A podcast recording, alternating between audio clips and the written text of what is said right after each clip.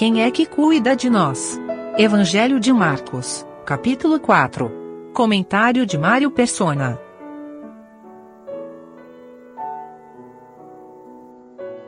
Uma frase interessante é essa da, do versículo 27, o final do versículo. Não sabendo ele como. Não sabendo ele como.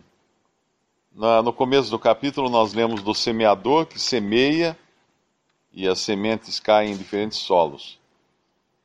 E aí vem a luz. A luz, obviamente, não é, não é nossa, né? nós temos uma luz que é refletida, porque ela vem de Deus, é, é Deus é luz. Aí, vem, aí a semente brota, germina, não sabendo ele como. E é assim a obra de Deus, nós não sabemos como. Quando o Senhor fala para Nicodemos também, o vento sopra uh, de onde quer, você não, vai, você não sabe de onde vem nem para onde vai. Assim é todo aquele que é nascido do Espírito. Uh, nós não sabemos como. É Deus quem faz toda a obra do começo ao fim.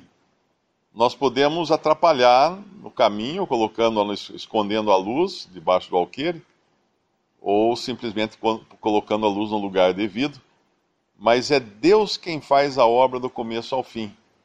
Isso é interessante porque uh, a gente tem passado por um exercício aqui no Brasil ultimamente de muitos irmãos que chegaram e ou se converteram a Cristo ou chegaram saídos dos sistemas religiosos e existe sempre aquela preocupação, né? Ah, mas será que que vão entender? Será que uh, vão fazer as coisas direito? Mas é isso que fala aqui, não sabendo ele como. É uma coisa que é Deus quem cuida, Ele que mostra, Ele que indica uh, o papel, o papel de cada um, obviamente, é de auxílio, mas quem dá o crescimento é Deus. Quem faz, a, a, a quem faz germinar é Deus, quem, quem dirige os passos é Deus não existe uma, uma vigilância humana, né, no sentido de, ah, precisa, precisa dar um manual para a pessoa para ver como é que ela tem que fazer, ó, A, B, C, D. Não, é Deus. E essa é uma coisa bonita, porque a gente, a gente descansa. É como vai acontecer depois, quando se levanta um grande temporal, e, e os discípulos, a partir do versículo 35, se levanta esse grande temporal, e os discípulos no versículo 38 falam: Despertam o Senhor que estava dormindo, Mestre, não se te dá que pereçamos? Ora, ele é, o, ele é o Senhor de todas as coisas, ele é o que está cuidando. Ainda que dormindo, ele estava velando por eles, ele estava cuidando deles. Ainda que o Senhor possa aparentemente estar dormindo, ele está no controle de todas as coisas. E, mas nós sabemos que o inimigo não, vai, claro, deixar quieto, e, e, é o versículo 30 que nos fala aqui do inimigo, porque vai nos mostrar do reino de Deus. O reino de Deus, como foi explicado numa outra reunião, uh, não é o céu, porque no reino de Deus existe joio e trigo. O reino de Deus é a esfera da profissão daqueles que professam crer, falsos e verdadeiros. E nessa profissão, nesses nessa, nessa esfera do reino de Deus, a, a cristandade ela se tornou o que está dizendo aqui, uma, um grão de mostarda, que era pequeno, quando semeia na terra, no versículo 31, é a mais pequena de todas as sementes, que é na terra, mas tendo sido semeado, cresce e faz-se a maior de todas as hortaliças e cria grandes ramos, de maneira que as aves do céu podem aninhar-se debaixo da sua sombra. E como já foi dito aqui uma outra vez, essa grande árvore é hoje a cristandade. E no versículo 4 do nosso capítulo fala que a semente que cai na beira do caminho, as aves do céu comem essa semente, comeram a semente. E o Senhor, numa, numa explicação da parábola, ele fala, eu acho que é em Mateus, não sei se é aqui ele fala, eu acho que é em Mateus que ele explica que as aves do céu são os, é, é, Satanás, né, os, seus, os seus ministros também, uh, roubando aquilo que. Uh, versículo 15: assim: E os que estão junto do caminho são aqueles em quem a palavra é semeada, mas tendo a eles ouvido, vem logo Satanás e tira a palavra que foi semeada nos seus corações. E quando nós encontramos agora essa grande árvore em que se transformou a cristandade, ela tem espaço para tudo, então ela tem lugar para ninhos. Ela é uma aberração, porque ela é uma árvore que não deveria ficar desse tamanho, porque é um pé de mostarda. Um pé de mostarda não é uma grande árvore, é um pequeno arbusto, mas ela se torna uma grande árvore porque ela, ela está crescendo fora do normal. Ela é uma aberração, ela é uma coisa que não é normal. Por quê? Porque tem os falsos e principalmente porque também ela tem espaço para esse ninho uh, das aves do céu, para os, os ministros de Satanás se aninharem nessa grande árvore que nós hoje sabemos que é a cristandade. Lá em, em Apocalipse, capítulo, eu acho que é o 18, se não me engano, quando cai a Babilônia, é, no capítulo 18, versículo 2: E clamou fortemente com grande voz, dizendo: Caiu, caiu a grande Babilônia, e se tornou morada de demônios, e coito de todo espírito imundo, e coito de toda ave imunda e aborrecível. Essa é ave, essas são as aves que fizeram ninho na cristandade. Portanto, hoje nós vivemos num mundo cristianizado, porém cheio de, de ministros de Satanás, dizendo-se ministros de Deus, apresentando-se como anjos de justiça, um ministro de justiça, mas nada mais são do que ministros de Satanás.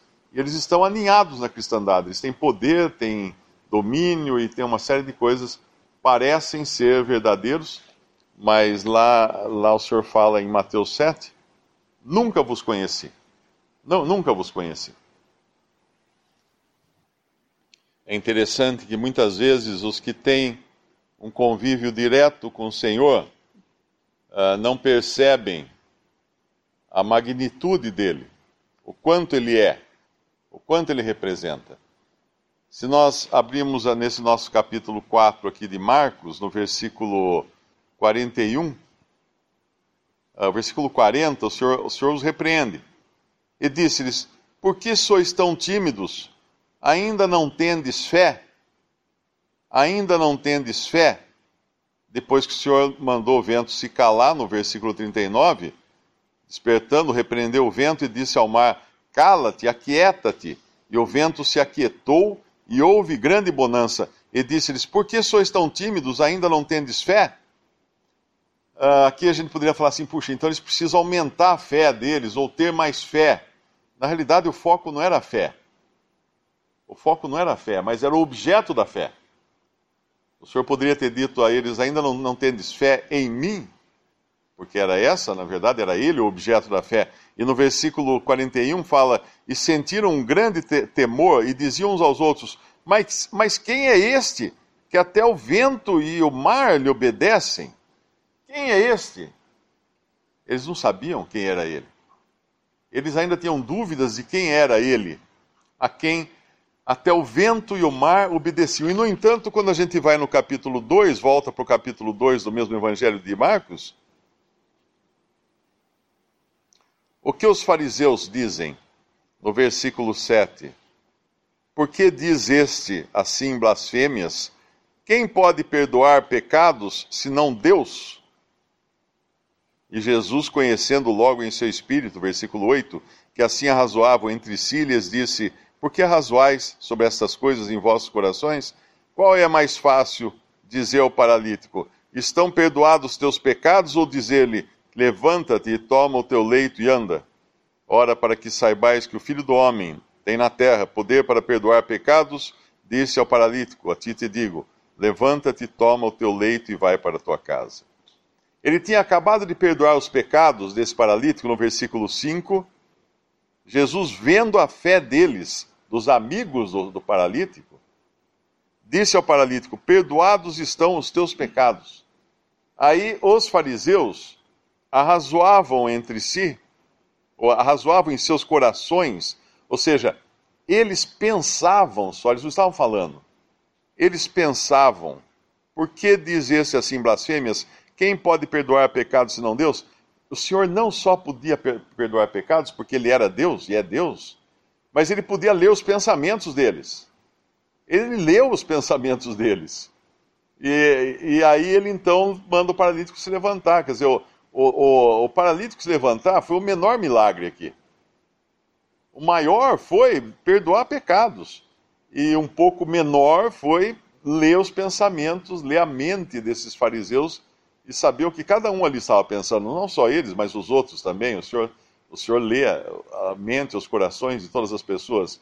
E aqui agora esses que presenciaram essas coisas, uh, se bem que eles foram chamados de, depois, né? Mas eu acredito que alguns já estivessem por ali vendo essas coisas. No versículo 5 eles falam, no versículo 41 do capítulo 4 eles falam: Mas quem é este? que até o vento e o mar lhe obedecem. Ora, este é aquele que perdoa pecados, este é aquele que faz paralítico andar, este é aquele que lê os pensamentos dos fariseus, este é aquele que cura o leproso, este, este é Deus. Este é Deus, este é aquele que os fariseus falar, pensaram nos seus corações. Só Deus pode perdoar pecado. Então tá bom, tá aqui agora. Esse que é Deus. Essa passagem, não me envergonho do Evangelho, ela, ela é mal utilizada, né? Muitos acreditam que ela queira dizer, eu não tenho vergonha de pregar o evangelho. Paulo não estava falando, eu não tenho vergonha de pregar o evangelho. Ele estava dizendo, não me envergonho do evangelho. E um jeito de entender isso, um exemplo bom para entender isso é o seguinte: se eu sair na praça amanhã distribuindo nota de 100 reais uh, desenhada em papel de caderno, uh, alguém fala, Mário, você não, você não tem vergonha de distribuir essa nota? Ela, ela é falsa a nota é falsa. Não é a vergonha de distribuir, mas a, vergonha da nota. A nota é falsa. Mas se eu amanhã sair na praça distribuindo nota de 100 reais genuínas, eu posso falar, não, tenho não, não me envergonho dessas notas agora. Dessas agora eu não me envergonho, porque elas são genuínas. E Paulo dizia também: Eu sei em quem tenho crido. Ele é forte e poderoso, eu sei em quem eu tenho crido. E isso é, uma, é, um, é uma, um ato de confiança, né? Uh, eu, eu me lembro uma vez que o meu pai, um tio, falou algumas coisas a meu respeito que eram mentira, e eu fiquei muito aflito, muito envergonhado, e daí meu pai virou para mim e falou assim: eu, eu conheço você, não se preocupe não, eu conheço você, eu confio em você, eu não confio no seu tio, eu conheço, confio em você. Isso para mim foi uma coisa maravilhosa, porque ele ele sabia quem eu era. Eu era, ele falou: Você é meu filho. E assim é quando nós cremos no Senhor. Eu sei em quem eu tenho crido. Eu sei. Uh, quem é este que até o vento e o mar lhe, obede lhe obedecem? Ei, é Deus, é o Filho de Deus, feito homem. Nós sabemos quem ele é. Não há, não há razão para duvidar. Não há razão para se envergonhar dele. Não há razão para depositar a fé em qualquer outra coisa além dele, só ele realmente. E quando nós não entendemos como é horrendo o pecado aos olhos de Deus, nós vamos achar que nós podemos fazer alguma coisa para nos livrar dos nossos pecados. Estou dizendo aí evitar pecado, né? Que claro, o crente não, não deve andar em pecado, o crente não deve uh, procurar cair em pecado, coisa assim. Mas nós temos que ter a certeza de que o único que poderia nos salvar, porque o único que poderia pagar os nossos pecados é Cristo. Nenhum de nós poderia. Ah, muitas religiões pregam que você é perdoado dos pecados que você cometeu até o dia que você creu em Jesus. Daí para frente você está por conta própria. Ai, pobre de nós se fosse assim. Não teria, um segundo depois, já estaríamos perdidos. Porque quem iria morrer por nós se no, o sacrifício tivesse valido só até aquele momento? Mas não, graças a Deus por isso. Ele é, ele é aquele que nos salva, e não só o que nos salva. Porque muitas religiões pregam que você é salvo quando crê em Cristo, pela fé, você é salvo, etc, etc, mas tem que perseverar. Porque se você não perseverar, você vai perder a sua salvação. Ai de mim. Já perdi então. Já perdi então, porque nenhum de nós consegue perseverar, mas é Ele quem salva, Ele quem conserva, nos conserva salvos, até o fim. É tudo vem dele. Mas alguém aí pode, vai, ah, pode dizer, ah, mas então assim eu posso cair na gandaia que. Bom, então você nunca creu em Cristo, você nunca entendeu o que é o amor de Deus. Você nunca, nunca apreciou, nunca deu o devido apreço ao quanto custou para ele morrer na cruz por nós. Você não tem ideia do tamanho do pecado.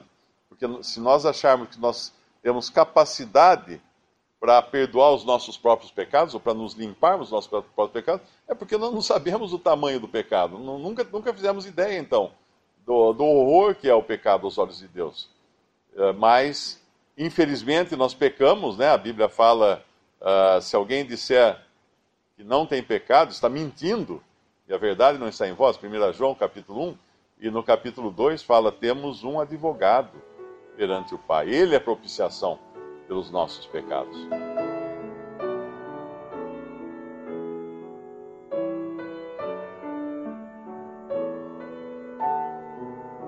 Visite respondi.com.br. Visite também 3minutos.net.